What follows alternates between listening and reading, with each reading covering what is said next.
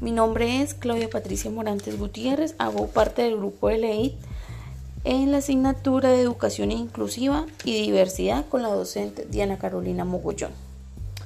En el podcast de hoy vamos a hablar sobre cómo se marca la diversidad y la interculturalidad a partir del enfoque de derechos. Es importante traer nuestra constitución política del 91, la cual nos dice y es acogida como principio de Estado colombiano que todas las personas nacen libres e iguales ante la ley, recibirán la misma protección y trato de las autoridades y gozarán de los mismos derechos, libertades y oportunidades sin ninguna discriminación por razones de sexo, raza, nacionalidad o familiar, opinión política. Asimismo, la Convención sobre los Derechos del Niño reconoce a los niños y niñas como sujetos garantes de derechos, que para ello hay que entender la atención integral a la primera infancia. Parte desde una perspectiva de conocimiento de la diversidad, de las singularidades, de las formas de vida y del desarrollo de los infantes. También encontramos que desde el desarrollo humano y sostenible podemos evidenciar a los niños y niñas empoderados en sus experiencias significativas, valiosos en sus creaciones y respaldados no solo emocionalmente, sino físico y afectivo. Ver a los niños y niñas como sujetos activos, constructores en la cultura y portadores de voz, conocimiento, protagonistas de sus vidas, valiosos en su diversidad. Incidirán unas de las relaciones de calidad. También encontramos manifestaciones de la diversidad, que al presentar distintos campos en los que se evidencia la diversidad en la primera infancia desde lo colectivo hasta lo individual. Como primera medida tenemos lo cultural. De la diversidad consideramos que es el conjunto de los valores, las creencias, las convicciones, los diferentes idiomas, los saberes y las artes, las tradiciones propias, las instituciones en los modos de vida, por medio de los cuales una persona o grupo expresa su humanidad y los significados que da a su existencia y a su propio desarrollo. También encontramos el género, en esa manifestación la diversidad resulta muy importante pensar en los roles que tradicionalmente se asociamos a los hombres, mujeres y de qué manera enmarca nuestras relaciones con nuestros infantes. También encontramos la manifestación de la familia, que se relaciona con la experiencia de múltiples configuraciones familiares y la forma en que éstas invaden nuestras vidas de nuestros niños y niñas.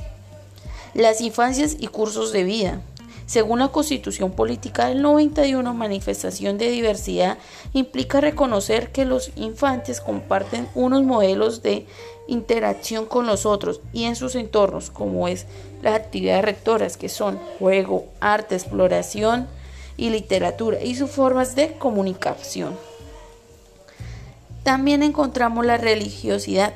Según la Constitución del 91, significa que las religiones y las creencias cultos deben ser considerados partes de nuestras riquezas y que encontramos los humanos y por lo tanto deben tomarse de manera de conocimiento mutuo y de ninguna manera como filtro para un acceso a la educación y la salud de los niños y niñas.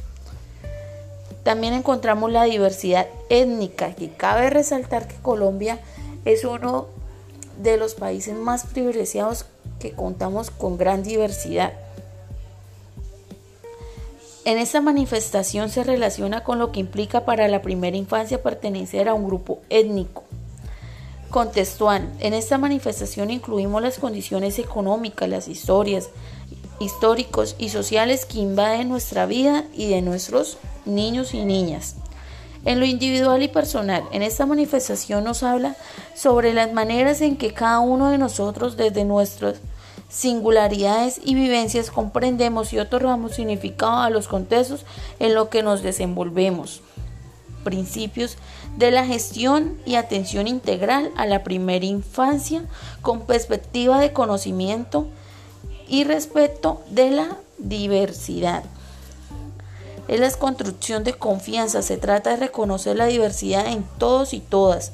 Implica reconocer las capacidades de los otros y en medio de respeto por las personas. Implica las relaciones basadas en, la, en el diálogo y compromiso, en la interacción que establecemos con los niños y niñas. Confianza es igualmente importante. La interculturalidad supone el reconocimiento y la valoración dentro de cada cultura como condición para reconocer y valorar al otro.